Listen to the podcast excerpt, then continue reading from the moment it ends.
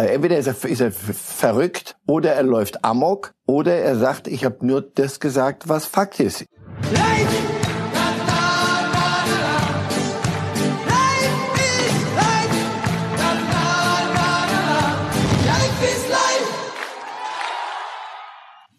Herzlich willkommen zu einer Neuauflage von Reif ist live mit Marcel Reif hier im Studio. Gut, Gut angekommen. Schönes Fußballwochenende gehabt. Die einen sagen so, die anderen sagen so. Bayern gegen Dortmund. Welche Schulnote hätte das Spiel verdient? Ach, hatte schon eine 2. Bei zwei. Viel, ja, äh, zwei minus. Eine zwei, wenn zwei gute Mann, richtig Mannschaften bis zum Ende, aber eine zwei war das. War Die erste so. Halbzeit wäre schon eine zwei plus gewesen, ja, ne? Ja. Und danach war es nur noch eine drei. Wir fangen aber nicht mit dem Spiel an, sondern wir kommen auf eine neue Diskussion, die Mehmet Scholl in diesem Studio am Samstagabend eröffnet hat. Wir hören uns das jetzt einmal kurz an. Mir fallen im Prinzip drei ein und der eine ist vielleicht ungewöhnlich. Ähm, Kloppo ist nicht ungewöhnlich. Das wäre eigentlich der Wunschkandidat Hansi Flick oder Lothar Matthäus. Oder Lothar Matthäus. Also Mehmet Scholl, um das einmal klarzustellen, legt Wert darauf, dass er nicht eine Ablösung von Jogi Löw fordert, sondern er hat diesen Trainerkandidaten ins Spiel gebracht für den Moment, wenn Jogi Löw abtritt, sei es nach der Europameisterschaft in diesem Jahr oder der WM 2022. Aber jetzt vom Termin äh, losgelöst, könnte Lothar Bundestrainer? Mir fallen keine Argumente ein dagegen, also zumindest keine Sachfremden. Wenn wir mal alles andere an Nebengeräuschen, was es früher mal gab, was es aber lange nicht mehr gibt. Und jeder Mensch, finde ich, darf sich auch im Leben entwickeln und dafür sorgen, dass bestimmte Nebengeräusche nicht mehr zu seiner Bewertung herangezogen werden müssten, sollten. Gab eine Zeit, da hätte ich gesagt, brächte viel zu viel Unruhe, weil private Dinge dann jeden Tag durchaus nicht unbemerkt bleiben und das erschwert die Arbeit alles andere, was man erstens ihm zuzuhören als Experte, zweitens, was man hört aus der Branche, nämlich von den Spielern, die mit ihm mal zu tun hatten, heißt alles höchste Kompetenz, Vorbildfunktion als Weltfußballer. Ja, klar. Aber jetzt wird als Gegenargument immer gerne gebracht, dass Lothar Matthäus bei seinen Trainerstationen nicht immer so den ganz großen Erfolg hatte. Er war unter anderem in Ungarn Nationaltrainer, er war in Belgrad, kurzzeitig noch in Brasilien. Ist schon ein bisschen her alles. Die Bundesliga hat sich nie an ihn rangetraut. Ungarn, Paul Dardai hat doch gerade jetzt erzählt, darauf angesprochen. Doch jetzt gestern oder heute Morgen lese ich, und er hat unter ihm gespielt in, in, in Ungarn, was das für ein super Trainer war. Ja, Erfolg. Natürlich guckst du die Station, wie lang war er wo, was ist am Ende bei rumgekommen. Aber das war, ist schon ein bisschen länger her. Das meinte ich vorhin auch. Private Dinge, dann plötzlich aus, in Brasilien feststellen, oh, das ist doch ein Stück weit weg aus, von, von Belgrad und solche Dinge. Das ist alles nicht so lustig gewesen und nicht zielführend. Heute könnte ich mir das gut vorstellen. Er ist allerdings, kommt nicht von einem Trainerstuhl jetzt. Möglicherweise fehlt da so ein bisschen das. Und das Zweite, er selber ist ein bisschen im luftleeren Raum, denn er selber sagt, ich habe eine andere Planung. Insofern, auch ich neige nicht zur Raketenwissenschaft, aber mich fragt keiner. Die andere Planung hatte Franz Beckenbauer auch 1984, ja. bevor er von Bild gefragt worden ist, ob er bereit wäre. Er wollte nämlich Golf spielen an dem Tag und wurde Bundestrainer. Das kann manchmal schnell gehen. Also ich glaube, es wird andere Lösungen erstmal geben, aber das jetzt zu sagen, äh, Scholli, äh, was, was redest du für einen Unfug und was kommt dir denn da plötzlich für einen Irrsinn in den Kopf? Überhaupt nicht, ganz Gegenteil. Jetzt äh, ignorieren wir mal die Realität, das können wir ganz gut bei ja. Bild. Marcel Reif darf jetzt unabhängig über den Zeitpunkt äh, über einen neuen Bundestrainer entscheiden und er hat zur Auswahl Hansi Flick, Jürgen Klopp, die alle frei sind zufällig, Lothar Matthäus oder er kann einen Joker ziehen, also einen Namen, den wir alle noch gar nicht drauf haben. Wer wie Ihr Bundestrainer? Wenn ich die drei hätte. Plus einen ihrer Wahl natürlich noch. Fällt mir keiner, kein, kein anderer mehr ein. Also, ich meine, das wissen wir doch alle. Äh, Klopp, das ist die Diskussion kriegen wir in Kürze. Wenn du gegen Fulham verlierst, zu Hause auch noch, dann machst du dich Bundestrainer verdächtig zumindest leicht. Also nein, natürlich wäre Klopp eine Lösung. Natürlich, was kommt für ihn, ihn nach Liverpool noch? Was dann? Nach Deutschland wird er nicht gehen. Also das, ja, Klopp, wenn, wenn er sagt, Vereinsfußball, das war's. Flick mit seiner Geschichte DFB, Ja. Lothar Matthäus haben wir eben gehabt. Ja, alle drei denkbar. War das jetzt eine Rangliste, die Sie aufgestellt haben, Klopp? Nee, nein, nur für die beiden ersten spricht, dass sie im Geschäft sind. Lothar Matthäus ist auf unserer Seite jetzt und dennoch glaube ich, dass er, dass da der Weg zum Nationaltrainer jetzt auf der Trainerbank sofort, da würde ich sagen, hm, also Club meine ich, aber was Nationalteam angeht, könnte ich mir, könnte ich mir auch Lothar Matthäus vorstellen. Also das, da hätten wir wohl dem, der sowas zur Auswahl hat und noch einen amtierenden, der am Wochenende, am Samstag zum ersten Mal den Satz gesagt hat, auf den ich seit langer Zeit hoffe. Wir haben ein Turnier zu spielen und dann nimmt man die bestmögliche Mannschaft mit und damit war alles erledigt und wir haben ein Thema weniger. Da fällt der Name natürlich Thomas Müller sofort. Ja, der, der ist, der ist, hiermit ist der aufgestellt. Also jetzt, wenn wir, die anderen zehn müssen Sie mir sagen, die spielen im ersten Spiel. Ist es eigentlich richtig, wenn Jogi Löw sagt, er unterbricht seinen Umbruch, nimmt die Besten mit, in dem Fall Thomas Müller, und danach geht der Umbruch weiter und dann ist Müller wieder raus? Oder müsste man Müller schon eine Weitermachperspektive geben? Oder also vielleicht ist es schön für ihn, wenn er die Ochsentour durch die Qualifikation nicht machen muss. Kann ja auch ganz nett sein. Ja. Lassen Sie uns doch erstmal feiern, dass egal wie da Gesichter gewahrt werden oder was, das ist mir so wurscht, ehrlich, das, das ist mir die Zeit zu schade. Müller spielt, wie er spielt, du brauchst eine Nationalmannschaft, die spielen soll und dann sagst du, wir nehmen die bestmögliche Mannschaft mit, Yogi, endlich. Damit ist das, ist das Thema weg. Und ich glaube, das wird uns allen gut tun. Und ich nehme sogar an, der Nationalmannschaft wird es sehr gut tun. Gut und uns nicht ganz so gut, weil dann brauche ich nicht mehr nach Müller zu fragen. Wollte ich gerade sagen. Immer Müller ein Thema nicht schon mal und weg. Jogi Löw auch erstmal. Wenn er am Samstag gesagt hätte, ihr könnt mich mal mit eurem Müller, da hätte ich gesagt, müssen wir ein bisschen mehr über Matthäus und, Ja, die Klopp- Temperatur eine andere. Ja. Jetzt machen wir ein Quiz. Das Oh ja. Haalandowski-Quiz haben wir es mal genannt. ne? oh. Haaland Lewandowski. Oh, oh. No jokes with names. Ja. Aber bitte. Ja, bei, bei Bild gilt Na diese ja, Regel nicht. eben. Ich stelle Ihnen mal drei Fragen beziehungsweise nenne Ihnen drei Fakten und Sie sagen mir, passt, gehört der Fakt gehört zu Lewandowski oder er gehört zu Haaland. Ja. Wer trifft in der Bundesliga immer Wert dieser Saison? Alle 83 Minuten. Alle 83, das glaube ich Haaland. Bingo. Haaland alle 83, Lewandowski, Weil Lewandowski trifft alle 10. Alle 104 Minuten. Ah. Aber jetzt kommt's. Gerd Müller traf in der Bundesliga alle 105 Minuten nur. Also so gesehen sind beide schon sehr weit. Aber ich kann es noch gewinnen. Also Haaland ist schon mal richtig die Antwort. Wer wurde in dieser Saison häufiger aus, in der Bundesliga-Saison häufiger ausgewechselt? Haaland oder? Haaland. Falsch. Ha! Ehrlich? Lewandowski viermal, Haaland dreimal. Hätte ich jetzt gedacht, Lewandowski auswechseln, da musst du aber, musst du dich trauen. Ja. Und dritte Frage.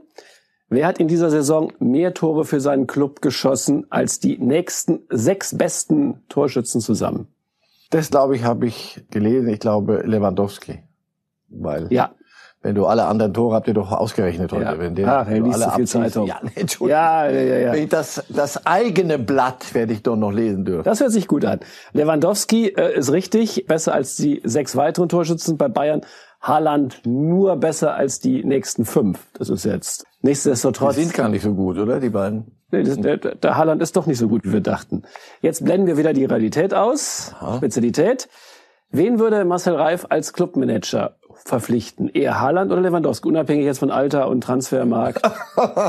sie, sie sind gut, jenseits von Alter. Naja, also für, für den Moment jetzt, wenn ich heute einen Ja. bräuchte. Wir haben Millionen ohne, Ja. ohne Ende. Sie können einen von beiden kriegen. Und auch da wieder jetzt wirklich ein bisschen ernst. Welche Art Fußball wollen wir spielen? Einen mit der mit so viel Anlauf, einen der weiter vorne. Wie ist der Rest der Mannschaft besetzt? Also ich glaube, dass Haaland im Moment in Dortmund genau richtig aufgehoben ist und dass, wenn die anderen mit ihm mitziehen, und da gibt's eher auch ein bisschen weiche Faktoren, Mut und das haben wir ja am Samstag gesehen. Aber fußballerisch, so wie sie spielen, ist, ist Haaland da gut aufgehoben und Lewandowski bei Bayern. Wenn ich es kurzfristig bräuchte und ich könnte einen von beiden haben, dürfen Sie sich's aussuchen, da darf's der Zeugwart entscheiden. Wen nehmen wir von beiden? Wirklich. Das sind, sind zwei, und das ist ja das, was, was Sie hoffentlich ernst meinen. Ja. Wenn du das am Samstag siehst, das ist schon gewaltig, was der Junge in dem Alter an Tragfähigkeit hat und wenn die mit ihm weiter mitgezogen hätten und er nicht runter hätte müssen sollen, dann wäre das Spiel vielleicht noch, noch, hätte es auch anders ausgehen können. So aber ist so ein Lewandowski mit seiner Kühle, der hat das, der hat so eine völlig andere Anmutung. Dieses, mach, gib her, ich mach das dann. Nee, nee, das sind schon zwei, dass wir die in der Bundesliga haben, ist bemerkenswert. Und wie lange haben wir sie noch? Also äh, Lewandowski sicher lange und Haaland, äh, dürfte den Dortmund überhaupt verkaufen, selbst wenn einer mit 200 Millionen um die Ecke käme. Den im, da habe ich hier schon mal gesagt, wenn Sie den im Sommer verkaufen, können Sie sich vom Spielbetrieb abmelden. Das kannst du in dem Stadt oder Sie gehen in eine andere Stadt Fußball spielen, weil das kannst du in Dortmund nicht machen. Das wäre auch Wahnsinn. Das wäre auch sportlich Wahnsinn und auch finanziell dadurch. Denn es geht ja darum, Champions League zu erreichen und, und Erfolg zu haben und da ein bisschen weit zu kommen. Das kannst du nur mit ihm. Also nimm ihn raus und du hast einen völlig anderen Aggregatzustand bei Borussia. Wir haben noch eine Grafik, die besten Torjäger Europas aktuell.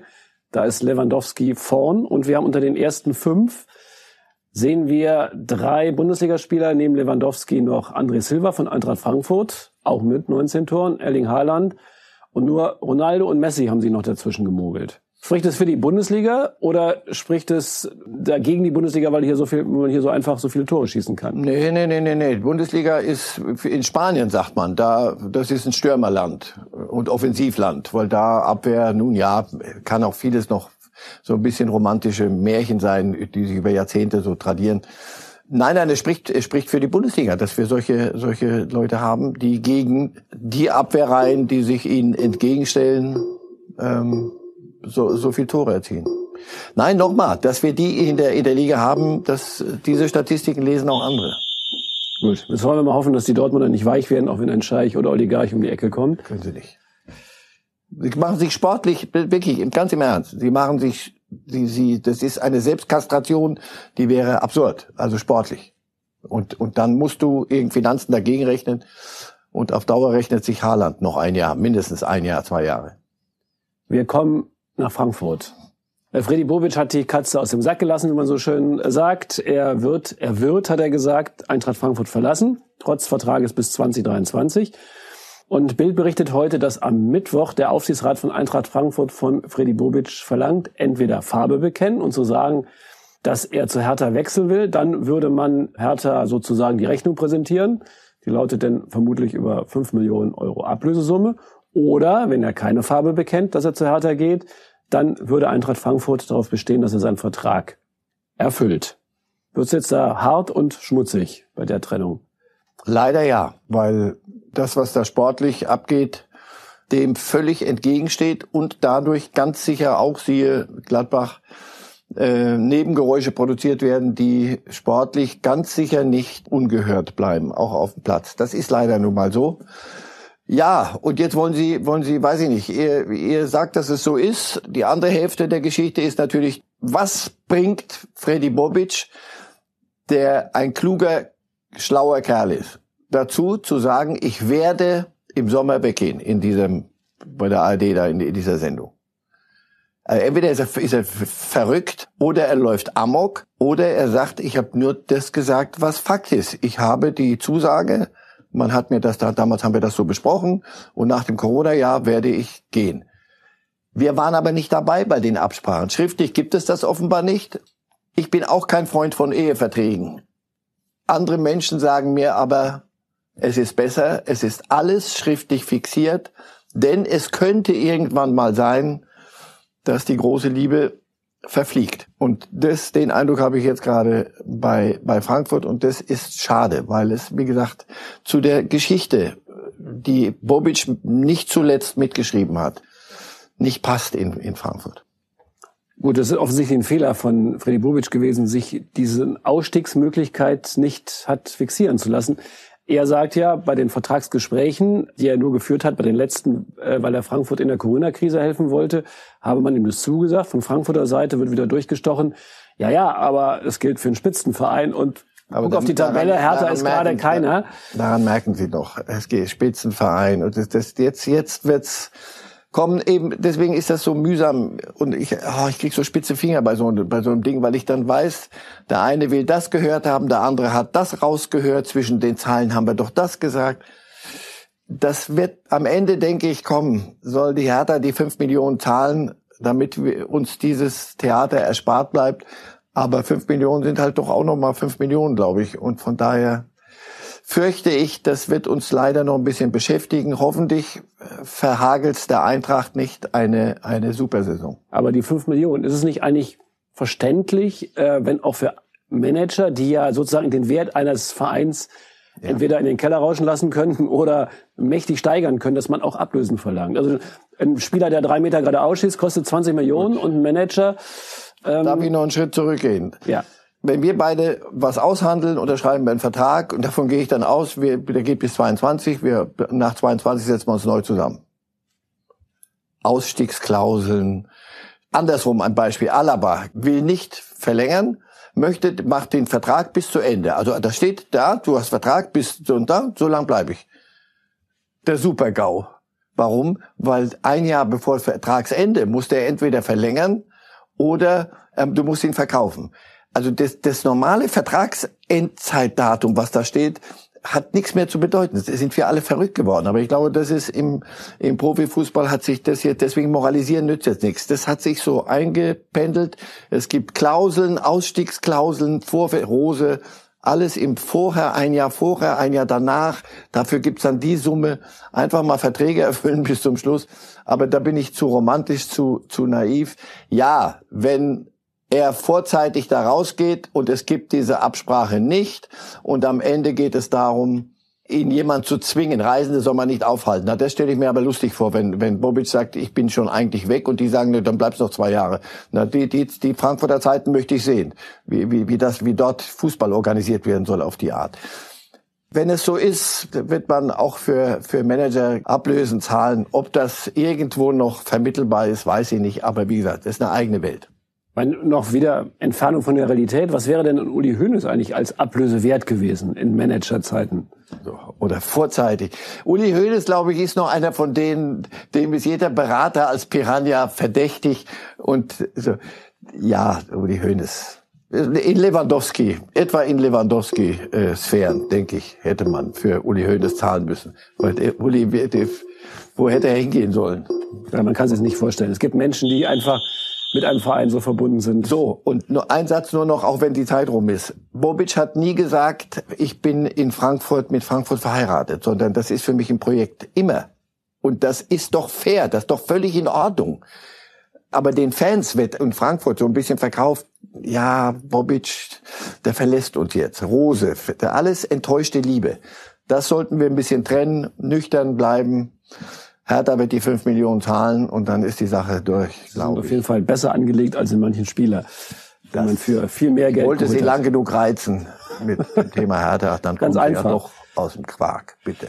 Wir bleiben aber im Prinzip bei enttäuschter Liebe und gehen zu einer eigentlich noch enttäuschteren Liebe nach Mönchengladbach. Da hat Max Eberl diesen Brief gestern Abend geschickt, zumindest gestern Abend bei den Mitgliedern und Fans eingetroffen, wo er erst äh, über die fehlende Atmosphäre in dem Jahr Corona spricht, die wir alle sehr vermissen, nicht nur in Gladbach. Aber auf der zweiten Seite, da geht's denn ans Eingemachte. Da sagt er über die Fans, die ja in den Gefühlsboykott gehen in Mönchengladbach, die gesagt, solange, oder einige Fanclubs haben gesagt, solange Rose auf der Bank sitzt, interessiert uns Borussia eigentlich nicht mehr. Da sagt er, wenn ich lese, dass Fans der Stecker gezogen wurde, weil unser Trainer uns verlässt, weil er noch weiter auf der Bank sitzt, dann gefehlt mir das Gefühl von Zusammenhalt und Kampfgeist. Äh, das kann ich nicht nachvollziehen. Mein Stecker wird niemals gezogen sein, solange ich diesen Job zusammen mit allen machen darf. Aufgeben darf niemals ein Thema sein. Also Max Eberl hat nochmal klar Stellung bezogen, auch in maßvollen Worten, aber doch sehr deutlich den Fans gesagt. Äh, ich lasse mich von euch nicht unter Druck setzen. Ist es ein mutiger Schritt oder ist es ein Verzweiflungsakt? Wollen wir, wollen wir nicht ein bisschen auf die Tabelle gucken einfach und lassen wir mal so Dinge wie Mut und Verzweiflung und was weiß ich, was da noch so an weichen Dingen ist, einfach mal weg, sondern einfach mal auf die Tabelle gucken.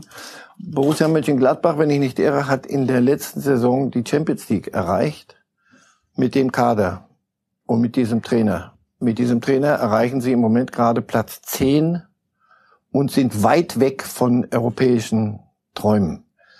Also wird ein sportliches Ziel nicht, nicht erreicht. Liegt das nur daran, dass Rose nach Dortmund geht und das bekannt gegeben hat? Nein. liegt es überhaupt nicht daran, dass Rose nach Dortmund geht und es vorzeitig bekannt gegeben wurde. Also, deswegen, die, mir geht's darum, was kicken die?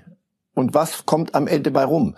Wenn Max Eberl sagt, es ist mir völlig wurscht, wo wir landen, und wenn er sich das leisten kann, es ist mir völlig wurscht, wo wir landen, äh, ich bleibe bei der Geschichte, dann ist das Wahnsinn, dann ist das äh, lass mich Wahnsinn weg, sonst muss ich das wieder lesen und dann lass weg. Ich ziehe Wahnsinn hiermit offiziell das Wort und Wahnsinn. Ersetzen Wahnsinn durch Sturheit. Dann wäre das Sturheit und dann will ich eine Idee und eine gute Idee, gut gemeint will ich durchsetzen. Gut gemeint ist aber nicht gut gemacht. Max Eberl hat doch selber mal gesagt, nicht Eberl ist wichtig, nicht Rose ist wichtig, Borussia Mönchengladbach ist wichtig. Und wenn ich das hier lese, ja, dann ist das, es geht um den Club. Und der Club nicht irgend, um irgendwelche Dinge, Mut, Verzweiflung, sondern wir wollen den angemessenen sportlichen Erfolg. Wie gesagt, es liegt nicht nur daran, dass Rose geht, aber es liegt selbstverständlich auch daran, wenn ich höre, und das hat mich sehr stutzig gemacht, wenn Jan Sommer, der ein sehr nachdenklicher Junge ist, sich nach dem Spiel hinstellt und sagt, uns fehlt im Moment die Freude. Und wenn Rose hinterher sagt, ich als Trainer muss dieser Mannschaft wieder Glauben und Leichtigkeit vermitteln, da prallen zwei Dinge aufeinander, die möglicherweise nicht zu lösen sind. Und wenn sie nicht zu lösen sind, und ich beschwöre das nicht rauf und ich beschreie es jetzt nicht und ich, ich sage jetzt nicht, Eberl muss sich sofort trennen von Rose, aber dass du das überlegen wirst müssen, wenn du sportliche Ziele glaubst, noch anders erreichen zu können, davon gehe ich mal entspannt aus, denn sonst ist es fast so wie zu sagen, Thomas Müller spielt bei mir keine Rolle mehr. das wäre Wahnsinn, dass wir ja gestrichen das haben. Das hat sich ja geändert. Das hat sich geändert. Ähm, naja, gut, Eber steht vielleicht auch in, äh, in der Klemme, weil er ja einen Trainer für die kommende Saison sucht und dann wieder eine Überbrückung für die letzten zehn Spiele braucht. Das ist ja nicht Nochmal, die Klemme für Max Eberl interessiert mich nicht und die darf ihn auch nicht interessieren. Das ist äh, Augen auf bei der Berufswahl. Es geht darum, was ist im Moment und bis zum Ende dieser Saison das Beste für, für diesen Club. Was, wie können wir die Ziele erreichen? Mit Rose, dann ist das stilbildend und ich wäre der Erste, der sagt, super, dass er durchgehalten hat und die beiden, wenn es nicht funktioniert und die letzten Spiele leider und die Tabelle sprechen äh, dagegen, dann musst du sagen, man hat im Übrigen Vogel als U23-Trainer, es gäbe Möglichkeiten. Aber nochmal, ich will das nicht beschreien, ist nicht mein Job. Ich gucke auf die Tabelle, ich sehe, dass hier jemand guten Willens eine Lösung durchziehen möchte. Wenn es nicht funktioniert und die Tabelle dich eines Schlechteren belehrt, musst du auch andere Lösungen finden. Ich würde sogar mich freuen, wenn, wenn Marco Rose von sich aus dann sagen würde, Leute, Gladbach ist wichtiger als hier die Idee. Es gab es in einigen Fällen, dass ein Trainer von sich aus die Konsequenzen zieht, aber in der Regel selten. Aber warum, wie gesagt, stilbildend. Warum sollten die Gladbacher uns nicht überraschen? Auch dann so. Aber nochmal, wenn Sie es hinkriegen auf die Art, Hut ab und guter Stil. Wir bleiben im Prinzip bei Marco Rose auf eine andere Art. Uns hat die Information aus Dortmund ereilt, dass Edin Terzic eine Art zweite Chanceperspektive beim BVB bekommen wird. Heißt, er wird Co-Trainer unter Marco Rose in der kommenden Saison und ihm wurde ins, in Aussicht gestellt, nicht schriftlich festgelegt, ähm, Oha. Aussicht gestellt. Falls das vielleicht denn doch irgendwann mal wieder an der Zeit wäre, könnte er wieder den Cheftrainer übernehmen, weil er das ja in letzter Zeit auch ganz ordentlich gemacht hat. Die Dortmunder halten sich sozusagen immer jetzt einen Trainer in Reserve. Clever? Ich denke, das ist Marco Rose wird aus dem Stuhl springen vor Vergnügen, wenn er das hört. Aber die, die Terzic-Geschichte als Backup, die hat mir, haben mir die Dortmunder doch vor kurzem schon erzählt, als sie ihn installiert haben nach Lucien Favre, weil sie ja so weitsichtig sind, weitsichtiger als wir alle, dass sie, den haben wir sowieso im Club, so habe ich es verstanden, weil wir wussten, wenn es mit Favre nicht funktioniert, dann haben wir ja Terzic. Naja, also das ist auch eine, eine Lebensperspektive für einen Trainer. Terzic ich bin hier, weiß ich nicht, ich sitze hier im Keller und, und wenn man mich ruft, dann komme ich hoch und hole die Kastanien aus oder was immer, um im Bild ja, zu bleiben. Und ich sitze vor allem neben dem Chef, den ich ja möglicherweise wieder beerbe. Und wir stehen ja hier immer äh, rum und beim ersten Unentschieden mit Marco Rose und Terzic sitzt auf der Bank und alle Kameras gehen hin und gucken, wie lächelt er, lächelt er nicht, weint er, muss er jetzt weinen eigentlich, damit nicht jemand auf die Idee kommt zu sagen, wollt ihr nicht tauschen? Was ist mit Rose als Co-Trainer? Ja, das ist auch das eine interessante Konstellation, die Gesprächsstoff verspricht für die kommende Saison. Aber ist das ein Vertrauensbeweis für Rose oder ein fehlender Vertrauensbeweis für Rose oder muss man das einfach als Geschäft? Sie sind heute Morgen wieder enorm als Romantiker unterwegs. Wir hatten jetzt Mut, Verzweiflung und jetzt auch noch Vertrauen und all diese noch Dinge. Liebe, Glaube, Hoffnung blieben noch übrig. Ja. Marco Rose wird von Borussia Dortmund geholt, nicht weil man sich verliebt hat und Vertrauen und was weiß ich, sondern weil er aus dieser Mannschaft einen bestimmten sportlichen Erfolg holen soll. Wenn das nicht funktioniert, und in Dortmund haben sie, was haben sie in den letzten fünf Jahren sechs Trainer? Das ist auch eine, eine schöne Strecke, ja, weil die immer dort von Kontinuität reden. Aber ich glaube, da sind sie immer noch, da merkt man, die Platte hängt in der Rille Klopp immer noch so ein bisschen. Wir waren doch immer Kontinuität. So. Nein, Vertrauensbeweis. Es klingt nicht gut. So eine Geschichte, wenn sie stimmt, führt zu diesen Fragen. Genau das. Was sagt Rose, wenn er das hört? Sagt, Leute, hm, Terzic, was sagt Terzic? Ja, Mensch, ich dachte, ich bin ich denn nur und all sowas. Ich weiß nicht. Das sind so Dinge. Aber wie gesagt, das ist Profifußball heutzutage.